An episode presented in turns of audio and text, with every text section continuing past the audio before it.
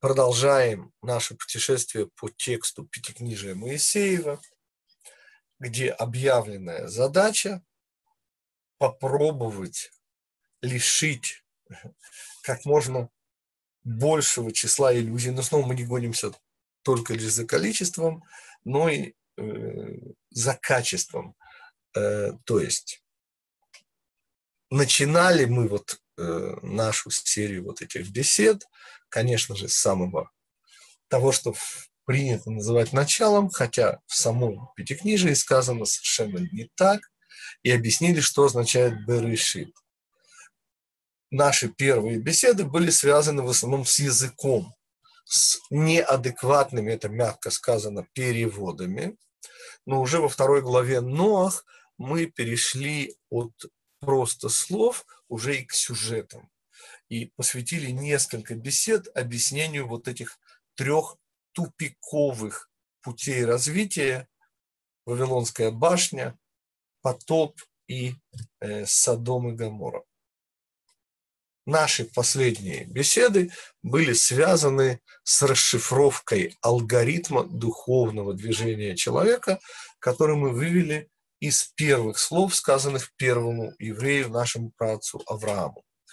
И мы объяснили, как выглядит очень непростой путь, свобода от места, свобода от социума, свобода даже от личности. И, наконец, свобода вообще от земного притяжения. Помните замечательные еврейские слова? Дрор, хофеш, хейрут и, наконец, птор – все эти слова, одно из значений их – свобода. И мы даже выяснили, что, оказывается, бывает свобода от и свобода для. Ну, это более-менее очевидно по-русски, что свобода от, если она не для чего-то, то тогда для чего? Мы сегодня начнем, я думаю, даже и завершим поскольку я не собираюсь, э, нет, копать будем глубоко, но я не собираюсь в данном случае идти вширь. Этот сюжет, вот когда-то меня это, помнится, поразило, у наших братьев по разуму христиан, вот он настолько вот популярен и обсуждается, и очень глубоко, и очень красиво, и множество комментариев, объясняющих жертвоприношение Ицхака. Только вот мы начнем совершенно по-другому мы начнем с названия.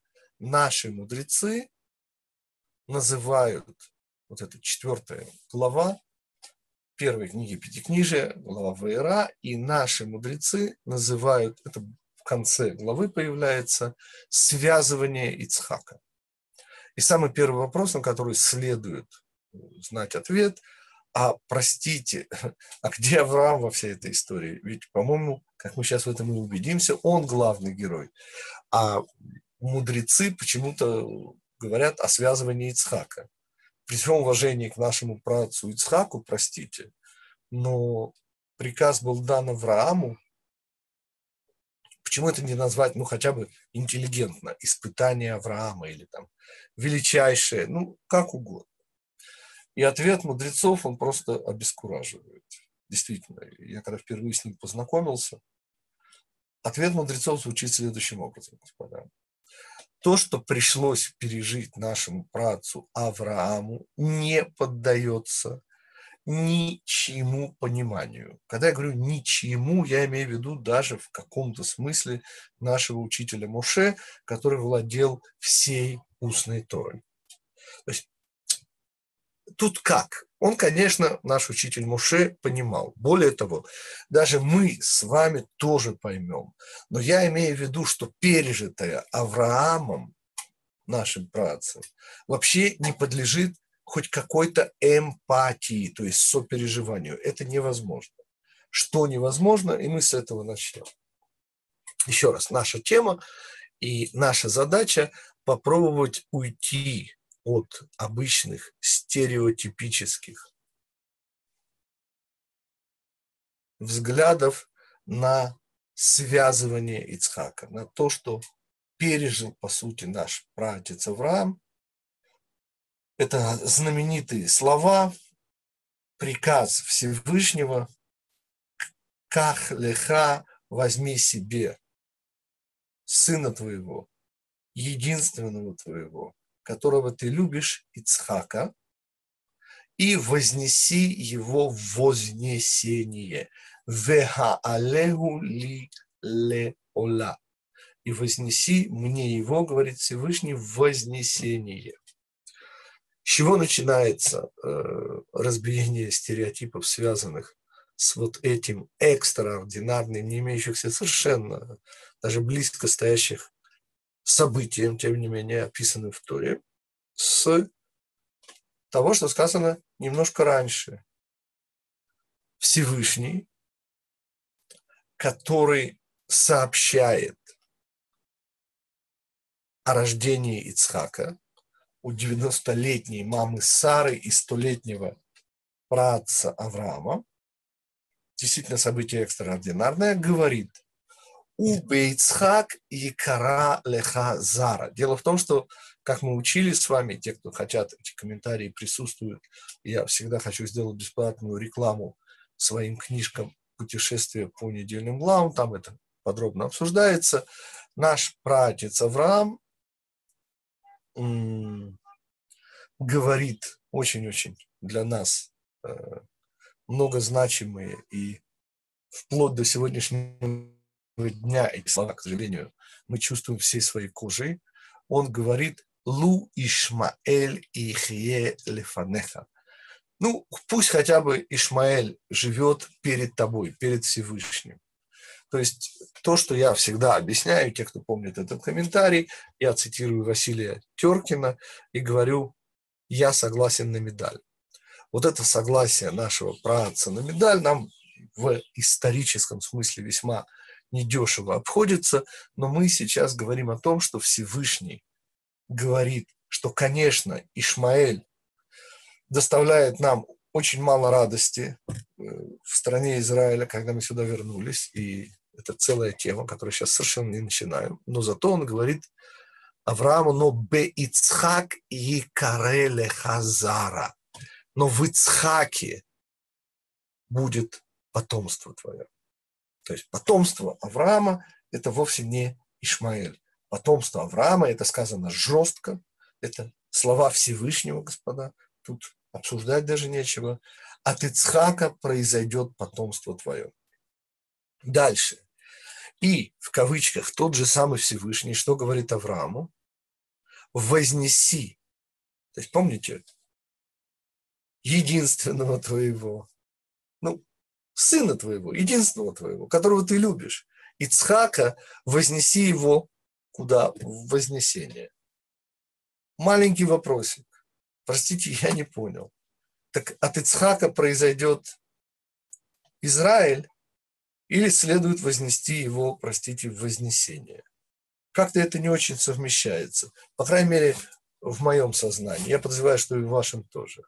Вы не поверите, но я подозреваю, точнее знаю, что и в сознании Авраама это тоже как-то не очень стыковалось, простите. Я к чему? Мы начнем с комментария, который своей простотой меня тоже когда-то поразил. Это Рав Ильяу Деслер – он умер в далеком 1955 году. Один из моих учителей, ну, таких, которые по книгам, естественно. Я не родился еще в те далекие годы. И Рав Ильяу Деслер говорит удивительную вещь. Очень коротко. Он говорит, любой нормальный человек, ну это уже мой комментарий на то, что он говорит, а он говорит, он говорит, он вопрос задает. Точнее, давайте все-таки одна строчка. Говорит Рав Ильяу Деслер. Все испытание Авраама сводилось задавать вопрос или не задавать вопрос. Вот теперь уже объяснение, господа. Любой нормальный человек, получив не обязательно от Всевышнего, получив от человека, от начальства, взаимоисключающие ЦУ, да, указания. Что немедленно бы сделал, что бы я немедленно бы сделал я бы сказал, не понял. Ну, не понял. Потому что либо вознеси его во вознесение, либо от него произойдет Израиль. Но и то, и другое, помните, я всегда по этому поводу вспоминаю, это когда в бане дело происходит и звучит так. Иван Израилевич, вы, говорит, или трусы наденьте, или, говорит, крестик снимите. Ну, потому что, ну, ну как-то оно вместе, простите. Ну, ну или, или, а, а, и помните, еще одна ассоциация, это уже Григорий Горин, тот самый Мюнхгаузен, когда, помните, что отвечает главнокомандующий, ну, который говорит, где, говорит, командующий, говорит, командует. Ну, где же еще может быть командующий? Если он командует, значит командует. И помните, он говорит, сначала, говорит, планировали аресты, а потом, говорит, народные гуляния, а потом решили совместить. И помните, как это выглядело? Да, вот. Замечательное совмещение арестов и народных гуляний. Когда э, барон Мюнхгаузен, который арестован и который, сказать, соответственно, танцует. Мы о чем? Мы о том, что несовместимое, простите за аллюзию на Козьму Прудкова, ну, извините, нельзя совместить. Если оно несовместимо, так оно не совмещается. Дальше. А дальше любой нормальный человек, естественно, задал бы вопрос. Уважаемый Всевышний, сказал бы, любой человек на месте нашего праца. Вот если можно чуть-чуть уточнить, все-таки, ну, или от Ицхака произойдет Израиль, или надо его вознести. Но, но так, чтобы вместе, простите. Да, вопросы до сих. Насколько понятен комментарий Рава Ильяу Деслера, который утверждает, что все испытание Авраама сводилось к одной единственной вещи. Мы еще не объяснили, но в первом приближении вообще. К одной единственной вещи. Задавать ли вопрос Всевышнему, чтобы он уточнил, как он собирается совместить вот эти две несовместимые вещи. Или не задавать вопрос. Да, насколько понятен комментарий Рава Теслера для тех, кто слышит первый раз. Те, кто слышит не в первый раз, у меня нет сомнений, что понятен. Я, можно скажу? Да, конечно. У меня недавно была очень похожая ситуация, когда мне тоже хотелось задать вопрос, и я не мог задать вопрос. И тогда я решил задать наводящий вопрос, не прямо в лоб. Мы говорим немножко о другой ситуации. И говорить о похожести, простите, все-таки не приходится. Недаром мудрецы подчеркнули, что в заголовке связывания Ицхака не присутствует имени Авраама, ибо то, что пришлось пережить первому из працев, простите, вообще не подлежит сопереживанию, пониманию в этом смысле. А вот по поводу косвенных, наводящих вопросов и так далее, мы говорим сейчас на секундочку о ситуации, где человек, конечно, экстраординарный, это Авраама Вину, господа. Здесь нет эпитетов, здесь нет с чем сравнивать. Не было на земле человека ближе к Всевышнему, включая нашего учителя Муше, включая вообще всех.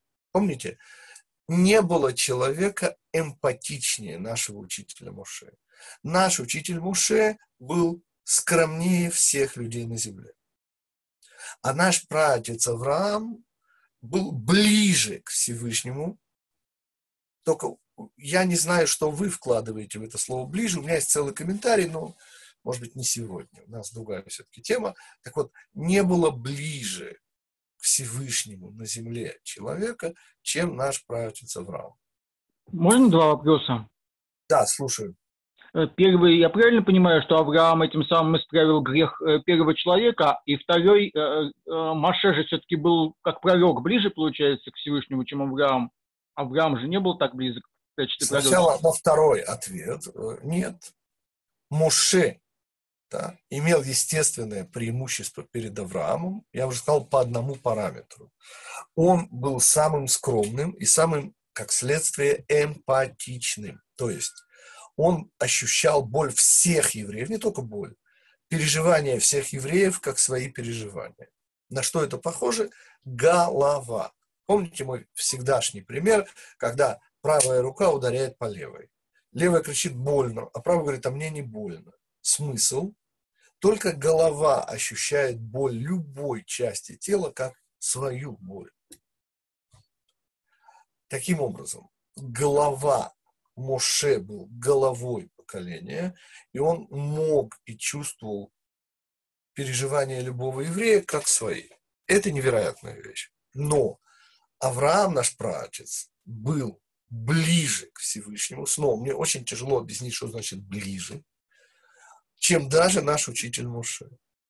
Есть комментарий, я просто не хочу с него начинать, у нас все-таки тема связывания Ицхака. По поводу первого вопроса, Роман, э, какой у нас был первый вопрос? На второй я ответил, а первый был? Там он исправил этим самым грех первого человека. Исправление промаха первого человека, господа. Исправление по промаха первого человека занимает 6 тысяч лет, из которых, как мне, от моих учителей, э, если я правильно понимаю, 210 э, последних – это еще эра Машеха. И все это будет исправление промаха первого человека. Несомненно, то, что делает Авраам, мы сейчас увидим – это, конечно, исправление, но это часть исправления. Даже то, что делает Авраам, еще промах первого человека, не исправляет. Сейчас мы увидим, господа. С чего мы начинаем? Мы акцентировались на вот этой вот идее, почему Авраам не задает вопросы. Ну, в конце концов, а что было бы криминального, ежели бы он спросил Всевышний, а ты не мог бы как-то уточнить свои ценные указания? Свои ЦУ вот сделай как-то более доступными. Потому что ты говоришь две взаимоисключающие вещи. Ну не могут они быть вместе. Потому что либо он будет вознесен, либо от него произойдет еврейский народ. А вот то и другое вместе не бывает. Равитик, добрый да. вечер, Соломон. Да. Я, я так понимаю, э, я понял Рава Деслера. Э, он не задавал вопросов, потому что кому задавать? Это же Всевышний. Так. Ну, скромность где? Окей, окей. Я, я чего? Я специально потому говорил о том, что скромность это все-таки Моше. Нет, не дай бог. Она есть у любого, правильно, даже говорить не о чем. Но дело здесь не в скромности. И давайте двигаться дальше, потому что вопрос был задан нечестно. Потому что все, что вы сейчас услышите, будет ответом на этот вопрос мы говорим, хотя Рав Деслер сформулировал это некий вопрос, он, собственно, сказал, что все испытание, но в чем? В чем оно более-менее понятно, в чем? Ну, каждый, любой человек бы, конечно, попросил ЦУ, благо ближе к Всевышнему, чем Авраам, не было никогда и никого, включая нашего учителя Моше. С чего мы начинаем? И мы начинаем совершенно удивительные вещи. Говорят мудрецы, что момент, да, когда наш учитель, наш, прошу прощения, отец Авраам поднимает руку, и помните, там сказана удивительная вещь, там иврит просто, и послал руку свою. Понимаете, послать. Послать, извините, это любой э, владеющий русским языком может. В смысле? Послать может даже себя. Но так, чтобы послать свою руку, вот такого я еще не слышал. Ну как можно послать руку? И целое объяснение, господа, потому что эту руку пришлось посылать. Потому что эта рука, извините, не подымалась. Помните знаменитая русская идиома, говорит, у меня рука не поднимается. Вот, вот здесь поймите и оцените, что рука не подымалась, ее пришлось посылать. Окей. Но это деталь. А суть. Говорят э, мудрецы, говорит устная Тора что в момент, когда наш братец Авраам посылает руку, это момент зачатия мамы Ривки. Снова, это мидраж, господа. Не надо представлять себе яйцеклетку и сперматозоид. Да? На, до нас мудрецы хотят донести идею. А именно, идея элементарно проста мама Ривка не могла появиться в этом мире. Вот что они говорят про зачатие Ривки. Она не могла появиться в этом мире без того, что произошло тогда на будущей храмовой горе. Кстати, место встречи изменить нельзя. Это был Гара Мурия, именно там все происходило, но что там происходило? И ответ не только там. Все три дня, пока Авраам и Ицхак в сопровождении, кстати, Элиезера и Ишмаэля идут в сторону Агара Мурия, будущей храмовой горы, все это время наш пратец Авраам не путать с Ицхаком. Ицхак, он делает то, что для него является, сейчас объясним, нам нужно выяснить, что такое хесед и что такое губа. Наши працы, Авраам, Ицхак и Яков, да и вообще все, кто попал в Пятикнижие Моисеева, были не просто так люди, что, в общем, очевидно. Но когда мы говорим о тех, о ком говорит Пятикнижие Моисеева, это были люди из плоти и крови, жившие на земле, но это были те самые невероятного уровня духовного, включая, например, отрицательных персонажей. Вот у нас сейчас будет Бильам, у нас будет величайший мерзавец. Но духовный уровень невероятный. Отдельный вопрос, как можно, обладая высочайшим духовным уровнем, тем не менее быть мерзавцем. Только не отвечайте легко, поверьте, что это нелегко. Но это отдельная тема. Так вот, будучи каждый персонаж Пятикнижия на высочайшем духовном уровне, что я имею в виду высочайший духовный уровень, это значит, что каждый, попавший в Пятикнижие, не просто жил на земле, он своей жизнью реализовывал целую идею. Э, Лен, там кто-то не получается войти. Может, сможешь помочь? Только что было на экранчике. Вот. Продолжим. В чем была идея нашего праца Авраама? И ответ хесед. В чем была идея праца Ицхака, который воплотил всей жизнью своей. Вот вся его жизнь, это значит полная в этом мире, полностью раскрытая сфера. Что значит слово сфера? Буквальный перевод сияние, раскрытие божественного света определенного уровня. Самый первый уровень божественного света, самое первое, что вообще мы можем сказать, понятно, не о самом Всевышнем, а о его божественном свете, да, это слово любовь, это слово давание. И вот слово хесед – это давание. Помните, наш пратец Авраам был ненормальным в самом лучшем смысле этого слова на всю голову. Чем он отличался от всех людей на земле, включая даже нашего учителя Моше? Простите, пожалуйста, как бы вы назвали человека, который гоняется за гостями, да, того, который открывает на все четыре стороны света свой шатер, который вот просто видит в гостеприимстве, ну, как бы одну из, наверное, может быть, главную задачу своей жизни. Нет, я тоже за гостеприимство, мы все за гостеприимство. Но, господа, ну, ну надо же, ну не до такой же степени. Ответ, никакой степени у Авраама не было, он зашкаливал. Он был ходячая идея хеседа, давания. Наш прачец Ицхак был ровно то же самое, но наоборот. Он был ходячая идея противоположной сферы. Идея давать нуждается в удивительном вещи – способности не давать. Потому что, и тут мои обычные примеры, ну, я их даже не хочу приводить, поймите же, господа – там, где вы даете с излишком, вы, не дай Бог, можете навредить адресату вашего давания.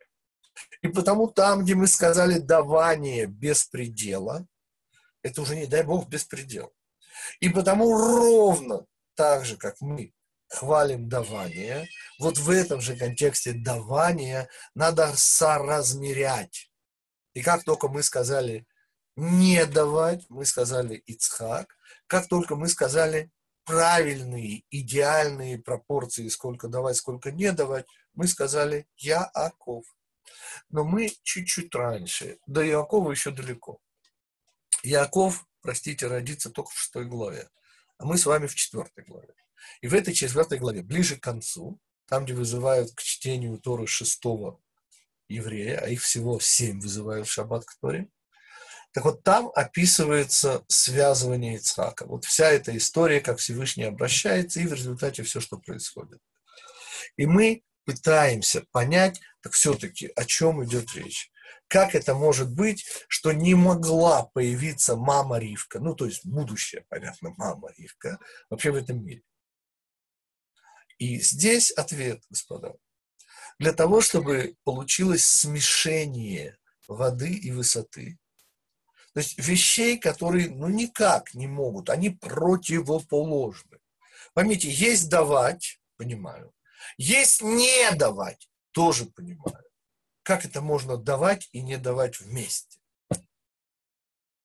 А ведь именно для того, чтобы родился Яаков, это идеальные размеры сочетания давать и не давать. Вот сколько давать, а сколько не давать. Вот для того, чтобы это вообще могло появиться, то что нужно? Нужно, простите, вообще соединить несоединяемое. Вот давание и недавание, хесед и гвура, но они, не, они противоположны, простите. Это небо и земля. Ну, поймите, вода внизу, высота наверху. Как это смешение воды и высоты? Нет, я знаю ответ. Дождь. Но, но. О чем мы? О том, что наш праотец Авраам не задает вопрос, получив два взаимоисключающих приказа Всевышнего.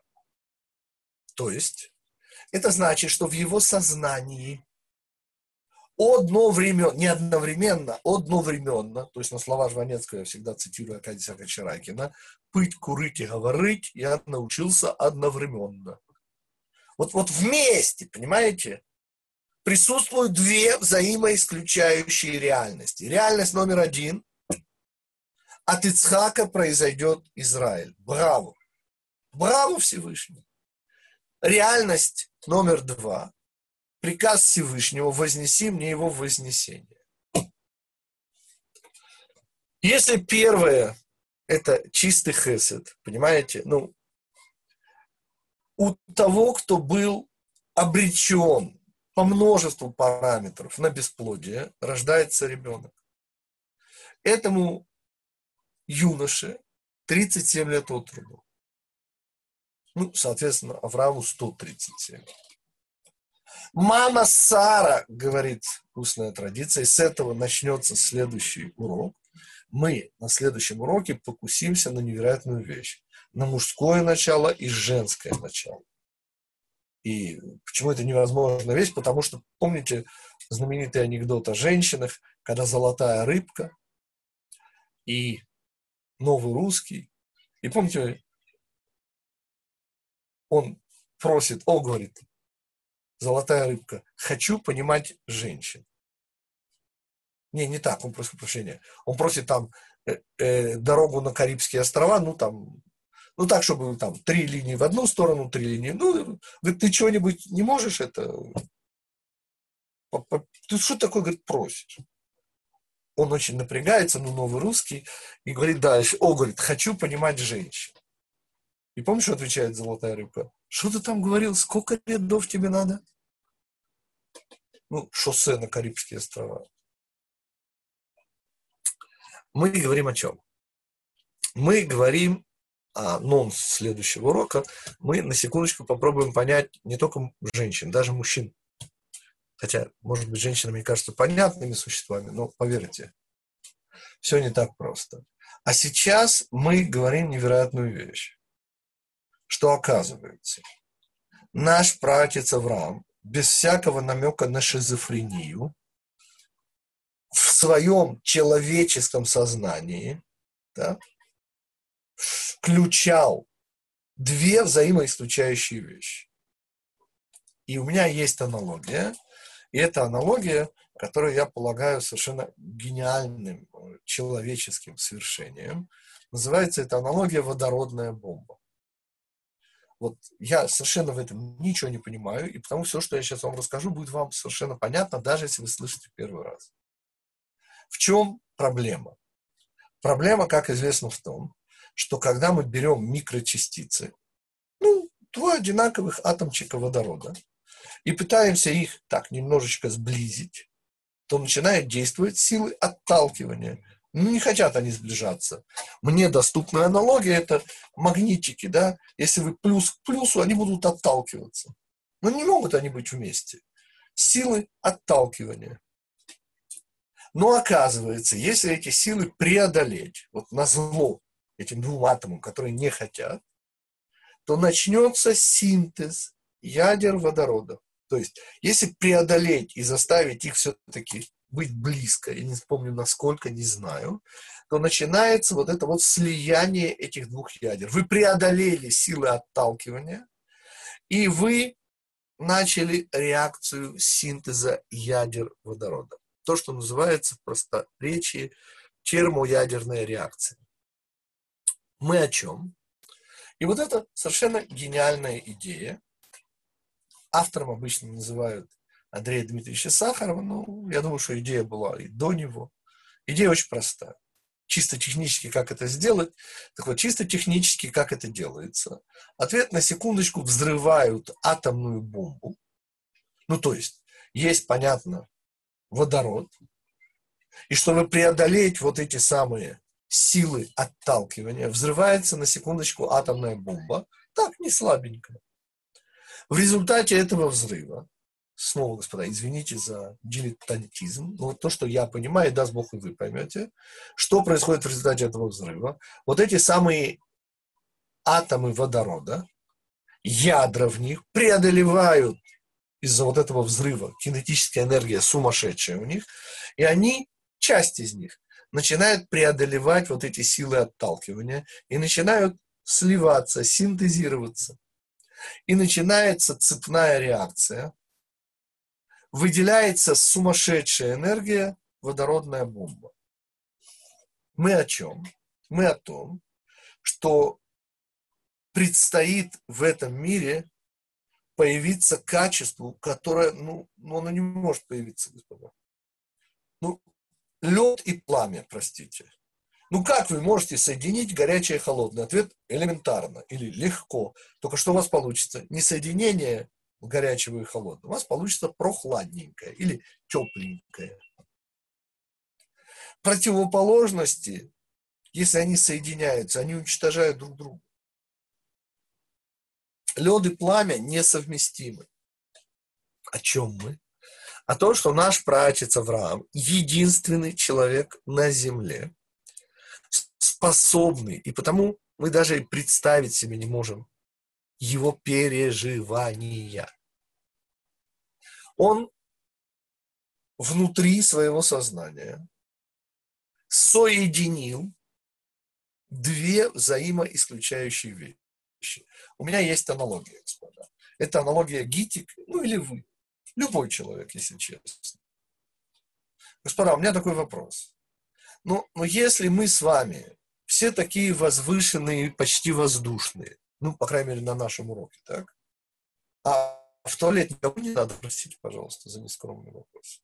Вы, слышите? Ну, ежели мы такие все ангелоподобные, что же мы такие животные?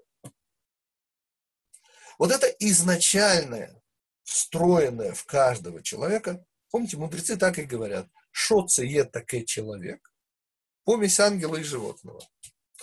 И мы объясняем суть идеи материального мира. Ну, господа, ну почему бы Всевышнему, кстати, на втором уроке мы немножко об этом будем говорить, но почему бы Всевышнему не сделать все чистенько, красивенько, там, на уровне духовности, на уровне мыслей? Ну что это за грубость? Вот это вот материальное. Ответ. Он появляется в самом нашем э, первом курсе «Знакомьтесь еврейство» этот ответ. У материи есть удивительнейшее преимущество перед мыслями, чувствами и прочими духовными всякими категориями. Материальное равно удалено от всего духовного. Что значит равно удалено? Вот есть истина, а вот есть ложь. Понимаете? Их можно закрепить на одном и том же материальном объекте. Почему? Так одинаковое расстояние от, точнее, бесконечное. Ну, то есть материальное настолько не похоже, настолько далеко от всего духовного, что желание брать и желание давать, эгоизм и альтруизм можно, потому что они исключают друг друга, господа. Потому что либо эгоизм, либо альтруизм. Либо желание хватит, хватит, хватит, либо желание дать, дать, дать. Нет, я знаю, что может там какой-нибудь нехороший дядечка или тетенька дать, чтобы так хапнуть, что мало никому не покажется. Мы сейчас не об этом. Мы сейчас говорим о духовных, абсолютно противоположных качествах. Качество давать и качество не давать. Они несовместимы. Где? В духовности. Зато у нас на земле, не, не то чтобы, но наш пратец Авраам вот эти две вещи смог удержать в своем сознании. Итак, три дня. Три – это постоянство. Ну, совсем неадекватный пример, ну, как анонс следующего урока о, о женском начале, да. Женщина, которая хоронит двух мужей, уже без вопроса кровину замуж не выходит. Если она похоронит трех мужей, то ей лучше замуж не выходить. Это не мое мнение, это Аллаха. Понятно, что это все звучит немножко анекдотически, но на самом деле женское начало надо будет объяснять. А сегодня мы выучили, что три в еврейском мировоззрении означает постоянство. И в течение трех дней наш праотец Авраам в своем сознании, не сойдя с ума, не разложившись на части, как шизофреник, уважающий себя, держал две взаимоисключающие реальности. Ицхак – это народ, и Ицхак – это все сожжение. Вот вместе так не бывает. Внутри сознания Авраама так было. И тот момент, когда он посылает свою руку, рука не идет, он ее посылает происходит невероятная вещь зачатие Ривки, так сказали мудрецы, смысл того, что они хотят сказать. Наш пратец Авраам создал такое напряжение, которое пробивает любое сопротивление. В этом был смысл аналогии водородной бомбы. Когда взрывается в нужном месте, ну, в смысле, при наличии водорода, атомная бомба, то отдельные атомы водорода преодолевают силы отталкивания, и начинается синтез, естественно, неуправляемый, термоядерная реакция, то есть в переводе на русский язык водородная H-бомб, водородная бомба. Это слабая аналогия того, что удалось нашему праотцу Аврааму без Якова, третьего из працев, простите, как вы понимаете, ничего бы не было. При всем уважении к Аврааму и не меньшем уважении к нашему працу Ицхаку, только праотец Яаков становится Исраэль. У Авраама Ишмаэль, у Ицхака Исав. Но только Яаков становится Израилем у него 12 ветвей Израиля, не считая Дины. Главный вывод. О чем вообще рассказывается в Пятикнижии? Что это за связывание Ицхака? Ответ – это рождение мамы Ривки. Возможность появления мамы Ривки. А чья она мама? Только не говорите мне слово Исав она мама Яакова. А Яаков – это идеальные пропорции, сколько давать и сколько не давать. То есть он не просто соединение давать и не давать, он замечательный, важный ответ на вопрос, так сколько давать и сколько не давать. Но для того, чтобы Яков, его мама Ривка, чтобы появилась вообще возможность вот такого соединения – требуется на секундочку человек, чье сознание без приступов шизофрении, сможет выдержать напряжение, которое выдержит просто невозможно. Возьми себе сына твоего, единственного твоего, которого ты любишь, Ицхака, и вознеси мне во все сожжение. Вознеси мне в вознесение. Вот это и есть связывание Ицхака. Связывание Ицхака не потому, что главное там было в том, что его связали, не дай Бог. А потому мы не говорим об Аврааме. Что все, что мы сказали, дает самое отдаленное, возможное представление о том, что Аврааму пришлось пережить. Это нельзя себе представить. Но вот это отдаленное представление мы получили. И вот это вот соединение Хеседа и Гвуры, которые в принципе не могут соединяться, они абсолютно противоположны. А там, где противоположности, простите, в духовности соединения не бывает. И это все были дифирамбы нашей материи, той самой грубой, грубой, грубой материи, которая обладает одним уникальным качеством. Материальное равно удалено от всего духовного. И на одном материальном объекте можно закрепить два, ну, теоретически можно. А практически нужен наш праотец Авраам, то такому будем уже говорить в следующем. В следующей главе, в нашем следующем уроке будем говорить о 7 и 20 и 100 лет нашей мамы Сары и 175 лет нашего праца Авраама. И мы сможем благодаря вот этим, этой идеальной супружеской паре понять, что есть женское начало, что есть мужское начало, и чем они принципиально отличаются друг от друга. Ваши вопросы о связывании Ицхака, господа. Есть какие-то медраши, насколько Ривка знал об этой истории? Простите, Ривка, Ривка, ее зачатие, то есть возможность ее появления в этом мире, это то, что пережил наш праотец Авраам. Ну, Соответственно, Ривка – величайшая пророчица.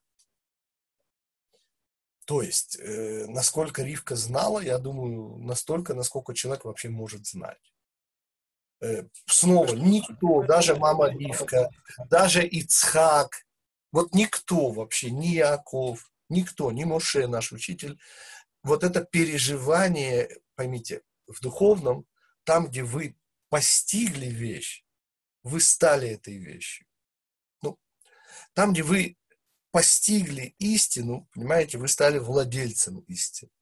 В духовном же нет расстояния а что вот это подобие. И там, где у вас есть постижение, вы, по сути, приблизились, стали частью того, что вы постигли. Ну, так же, как и мы.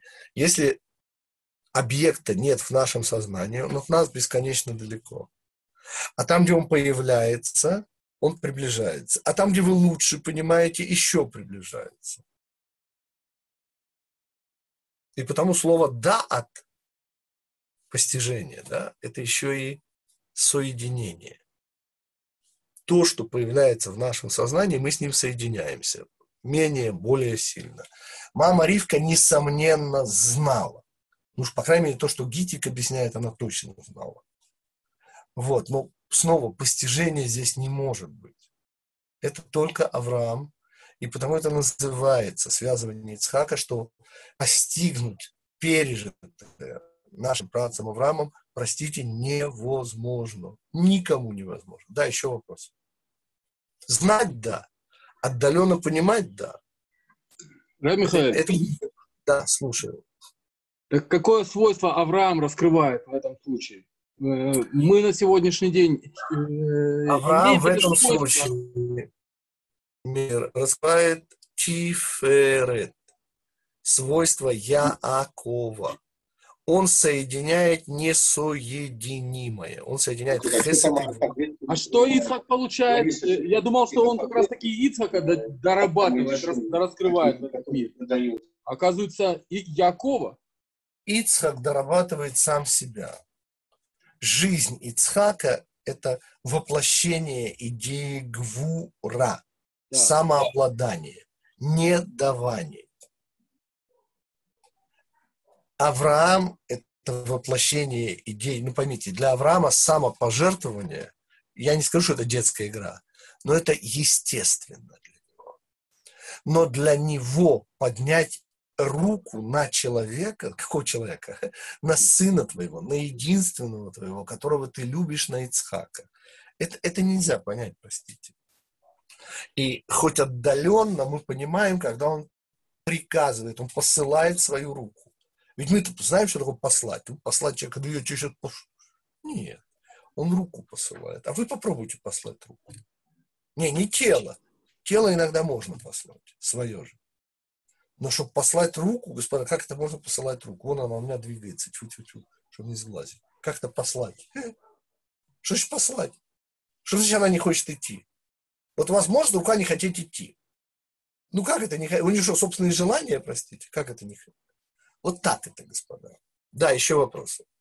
Можно вопрос? Да, слушаю. Роман. Правильно я понимаю, что благодаря э, Аврааму стало возможно э, стало возможно брать, чтобы отдавать.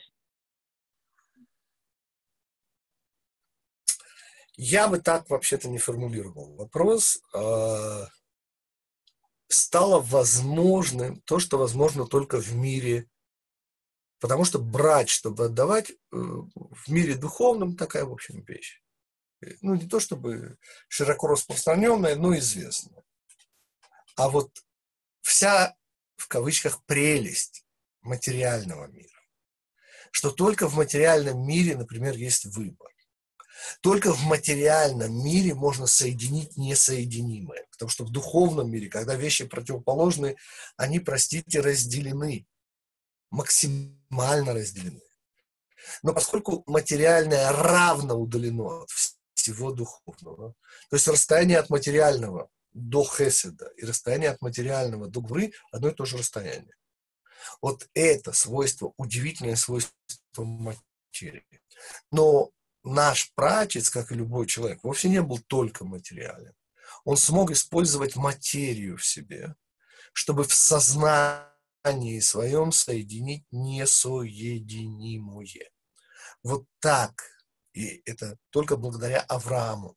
Нет, Ицхак был при чем? То есть при нем. Но это именно Авраам делает вот это соединение. Хесед. И- Да. э, Да-да, я на уровне свойств понятно, что э, Хесед против Гвуры, и это сумасшедшее взаимодействие между ними, это колоссальные... Напряжение, напряжение, Напряжение. поскольку они сила скажите, отталкивания. А скажите по поводу, ведь Авраам является отцом прежде всего для своего сына. Э, как эта сторона влияет? Как, получается, хохма влияет на это все? Ну, или, ну, дайте ответ свой, пожалуйста, чтобы не я. Во-первых, хохма здесь, господа, вы немножко путаете меня. Мы говорим э, проекция, нужно просто это учить. Так. Э, проекция хохма это вовсе не хесед. Проекция хохма это гвура. Хесед это проекция замысла Всевышнего. Потому что идея замысла Всевышнего – давание. Недавание – это следствие. Необходимое, потому что если вы даете, не соразмеряя с возможностями получающего, то, простите, что же вы даете? Так можно, извините, давать молотком по голове. Сейчас говорит, как дам, и дай Бог. Мы еще раз говорим. Это соединение двух сферот. То, что там произошло. Но это и материальное событие в нашем мире. Вот в этом материальном событии, когда наш праотец Авраам посылает руку свою, он соединяет безмерный, он, он воплощение Хеседа на земле, вместе с Гвурой, с невероятной Гвурой, если хотите, тоже безмерной Гвурой. На уровне Ицхака это Гвура. Вот для Ицхака, например, такая вещь была бы возможна. Потому что он и есть воплощение идеи самообладания. Но Авраам был совершенной противоположностью. Он был самодавание. Это Для него не для дать, для него не дать, ну, извините за анекдот, это когда мазохист говорит садисту, ударь меня. И помните, что отвечает садист? Нет. То есть, понимаете, в чем смысл этого анекдота? Для нашего праца Авраама не дать, это было страшное усилие. Это было дикое усилие. Но не дать на уровне возьми сына своего, единственного своего, которого ты любишь, Ицхака, э, это вообще невозможно. Он само давание. И он же становится воплощением самообладания. И это все вместе. И вспомните комментарий, с которого мы начинали. Сказал Рав Ильяу Деслер. Испытание нашего праца Авраама задать вопрос или вытерпеть то, что вытерпеть нельзя. Вот это невероятное напряжение в течение трех дней. Постоянно. То есть. Это напряжение нельзя выдержать. Он его выдержал, и получился Яаков. Да, еще вопросы. Раф Михаил, а можно вот это так описать по-другому немножко? Да. А, Что Авраам достиг вот этого хеседа, некого идеала. И Ицхак достиг э, Гуры, тоже идеал, только противоположного. И стали Несомненно, самодостаточными. Им больше не нужно ни, никакого идеала достигать. То есть Ицхаку не нужно достигать э, Хеседа, а Аврааму не нужно достигать Гуры. В результате создает вот эта материя, которая всегда имеет какой-то недостаток, который всегда со временем ну, портится. И вот это Энтропия. тоже- То есть материальный мир позволяет... Распадается материя всегда в конце. Да. Рав Гитик, а что это было для самого Сейчас. Авраама? Сейчас, одну секундочку, Леня не закончил. Ой, простите. Ну нет, я закончил, а просто вот Ну. Окей, я, я абсолютно солидарен, да, я, я ровно так же полагаю. Да, да, Роман, ваш вопрос. Что это было для самого Авраама? Он, получается, поднялся над своим качеством, он как-то вырос. Я не знаю, это не только я не знаю, сказали мудрецы, что то, что пережил Авраам, мы постигнуть не можем. Ближайшая аналогия, вот это вот невероятное, бесконечное напряжение. Как только я говорю бесконечное, вы понимаете, что в физике сразу? Так Никакого сопротивления не поможет. Это будет пробой. Это будет короткое замыкание. Я не знаю еще, как сказать. А вот у него не перемкнуло. Понимаете? Он смог остаться Авраамом и при этом сделать то, что может сделать только Ицхак. Как это? Никто не понимает, никто не может Это понять. чудо какое-то было. Ну, насчет чуда я не знаю, господа. Чудо, все чудо. Замысел Всевышнего. Все, что хотите здесь, говорите, все уместно. Но мы с вами капельку прикоснулись к высочайшей идее. Понимаете, для чего существуют наши працы? Вот кроме всего, что вы думали, так? Их испытания, они испытания, ну, я приведу совсем другой пример. Нашего э, цадика Йосефа, сына Якова. Помните, Йосеф 17 лет. Он, он князь духа. Чем будет заниматься князь духа Йосеф в этом мире, помните? Самые грубые испытания. Он презираемый раб. Там, где он поднимается из рабства, становится не рабовладельцем, не дай бог, становится рабом, но управляющим миллиардерским. И тут же появляется Патифариха и так далее. А в конце яма. А из ямы его бегом бегут на быть властелином мира. Только вы понимаете, что означает властелином мира? Это заботиться о пропитании на земле всех людей. Ну что это? Для вот этого князя духа такая жизнь. И вот это объясняет нам, как жили все наши праведники. Они, обладая врожденным талантом к чему-то, приобретали противоположное качество, соединяли, не соединяли, каждый на своем уровне, господа. Понятно, на уровне Авраама не было никого, даже Ицхак не был на этом. Но и Ицхак на своем уровне соединял вот это врожденное, но и реализованное. Господа, снова, когда я говорю врожденное, не надо недооценивать. Сколько мы знаем загубленных талантов. Так вот, наши працы не просто талант свой не дозарывали в землю, а реализовывали.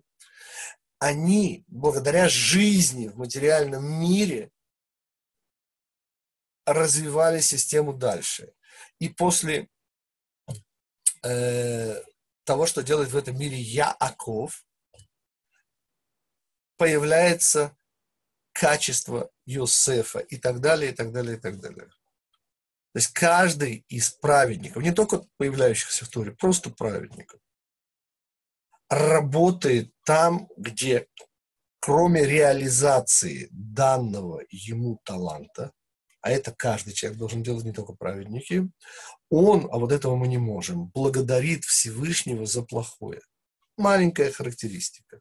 Понимаете, благодарить за сломанную ногу или руку я, извините, не могу. Потому что у меня хорошо – это хорошо.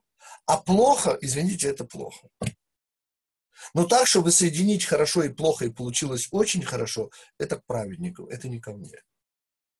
И вот это аналогия. Но каждый на своем уровне. Но нельзя соединить хорошо и плохо, понимаете? Вся идея для нас с вами за хорошая награда, за плохое наказание. Но если ты внутри себя воспринимаешь и ощутить сиротство как блаженство, это уровень праведника. Окей, господа, мы с вами встретимся через недельку. Понятно, что мы ни в коей мере даже не пытались хоть как-то исчерпать вот эту сюжетную линию связывания Ицхака. Мы прикоснулись к тому бесконечному, что в ней заложено и тем самым разбили дебильные стереотипы для тех, кто полагал, что он понимает, а что, собственно, там было. Окей, увидимся тогда через недельку. Спасибо всем за участие. Спасибо. Спасибо за урок. Человек реалист. Спасибо большое.